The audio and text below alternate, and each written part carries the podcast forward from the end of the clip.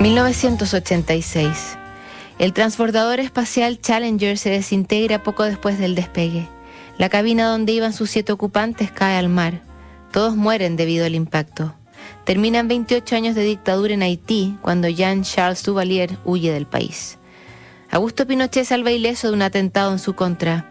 Han pasado 23 años del suicidio de la fantástica Sylvia Plath, quien fuera su marido Ted Hughes, le escribe al hijo de ambos, que ya tiene 24 años, Nicholas, una carta sorprendentemente estremecedora, considerando que, de alguna manera, por su historia con la Plath, el mundo tiene a Hughes como un tipo muy duro. En ella le decía, Cuando vine al lago Victoria parecía obvio que de las más importantes maneras tú eras más maduro que yo, pero en otras cosas eres obviamente todavía un niño, ¿y cómo podrías no serlo tú solo ante la humanidad?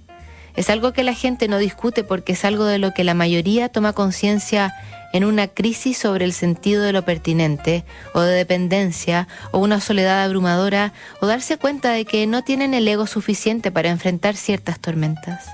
Lo que la mayoría no nota es que quien sufre en esos momentos es su propio niño interior. Todos tratamos de proteger a este vulnerable ser de 2, 3, 4, 5, 6, 7, 8 años que tenemos dentro y de desarrollar habilidades y aptitudes para enfrentar situaciones que lo amenazan. Entonces, todos desarrollamos una armadura completa de un ser secundario, artificialmente construido, que se enfrenta al mundo exterior y la colisión de sus circunstancias. Y cuando conocemos gente nueva, es esa construcción la que solemos conocer. Y si esa es la única parte de ellos que conocemos, el riesgo es que terminemos al final sin hacer un contacto real. Pero cuando desarrollas un fuerte sentido de ese niño detrás de la armadura y solo negocias con él, te das cuenta de que cada uno tiene el suyo. Es una cosa intangible. Cuando apelas a ese sentido y los demás muestran una reacción real ante la vida, es ese niño interno de los otros lo que ves, que suele ser una criatura precaria, abandonada y poco desarrollada. Ha estado protegida por la eficiente armadura, nunca ha participado de la vida, nunca ha sido expuesta, nunca ha tenido responsabilidades y nunca ha vivido propiamente tal. Así es en casi todos. Y esa pequeña criatura está ahí, sentada detrás de la armadura, mirando a través de la rendija y se mantiene desprotegida, incapaz e inexperta. Todos, absolutamente todos están en peligro de, inesperadamente, ser heridos aquí, en su más íntima y emocional dimensión. Todo el tiempo, detrás de esa apariencia de eficiencia de los adultos, toda la infancia de cada persona está siendo sostenida como un vaso de agua colmado hasta el borde a punto de derramarse. Y en realidad, ese niño es lo único real que tienen. Es su humanidad, es su individualidad, el que no puede entender por qué nació, que sabe que tendrá que morir, no importa en qué lugar ni circunstancia.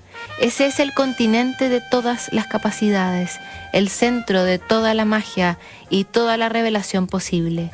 Lo que no sale de la criatura no vale la pena. Y ahí está, ese sentido de ser, esa presencia diminuta, ese núcleo es lo que siempre ha sido pero cuando ese ser secundario y artificial toma el control desde los ocho años, el pequeño ser original, vulnerable, hipersensible y sufriente es relegado de vuelta a su cuna. Se convierte en el prisionero íntimo y cuando enfrentamos situaciones que no sabemos resolver, esa criatura es arrojada a la primera línea, desprovista con todos sus terrores infantiles, atormentándolo. Y así todo, es el momento que siempre estuvo esperando. Es cuando cobra vida y cuando rescata sus propios recursos. Y esa es la paradoja.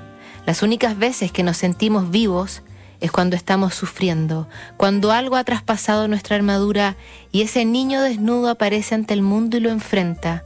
Es por eso que lo más difícil es lo que mejor recordamos, y cuando ese niño que cargamos permanece escondido bajo el caparazón, lo que tenemos al final es un muerto viviente, un monstruo.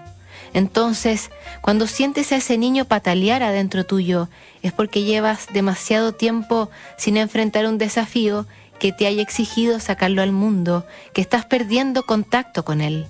Al final, lo único de lo que la gente se arrepiente es de no haberse expuesto, no haber arriesgado, no haber invertido su corazón, no haber amado suficiente. Nada más cuenta. 23 años después de que Ted Hughes le escribiera esta carta a su hijo, Nicholas, como su madre, Sylvia Plath, se quita la vida en su casa en Alaska. Su hermana Frieda declararía que, a pesar de las dificultades, Nicholas siempre mantuvo una inocencia y un entusiasmo infantil. La próxima semana seguimos revisando cartas juntos aquí en Notable.